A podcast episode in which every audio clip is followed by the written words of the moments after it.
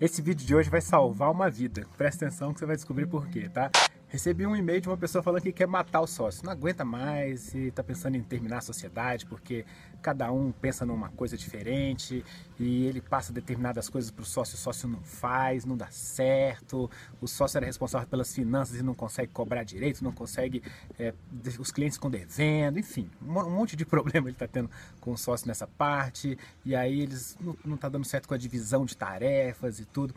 E eu comecei a entender um pouco melhor qual era o perfil de cada um deles. Eu mandei um outro e-mail perguntando e ele me respondeu. E depois que ele respondeu, eu descobri que dá para salvar essa vida, tá? Você não precisa matar o sócio, não. E eu queria tentar te ajudar com isso se você também tiver esse problema, tá? Primeira coisa que você precisa entender é que se vocês forem duas pessoas muito diferentes, às vezes é muito bom isso, tá bom? Porque um vai complementar o outro, vai ensinar coisas que o outro não sabe, vai fazer coisas que o outro não gosta. Então isso é muito interessante, pode dar bastante certo. Outra coisa é o seguinte, vocês têm que descobrir coisas que você gosta de fazer e o outro não gosta e que você pode fazer no lugar dele. Faz uma troca de quem vai fazer o quê, tá? Então, nesse caso desses dois, por exemplo, um adora gerenciar os projetos, cuidar das coisas ali dentro do escritório, não necessariamente lançar o partido, mas gerenciar a equipe, gerenciar essas coisas todas. Isso é uma coisa um pouco chata, dá bastante trabalho, tá?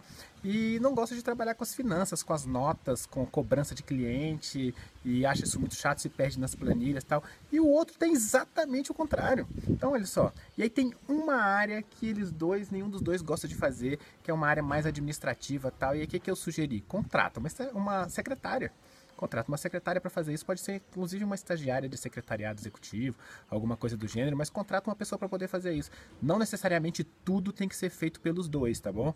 Desde que vocês entrem num acordo as coisas podem se resolver, funcionar. Qual é a única coisa da qual não dá para abrir mão? São as missão, a missão, o valor e os, os, a missão, os valores e as metas e objetivos que eles querem atingir.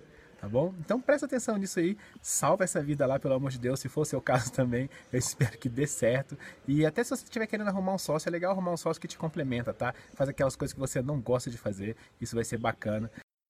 Bem, então é isso. Se você gostou desse episódio de hoje, eu quero te convidar para compartilhar ele com outras pessoas. E se você quiser que a gente fale de algum assunto que a gente não tratou aqui ainda, manda um e-mail para a gente, contato@arquitetosdesucesso.com.br.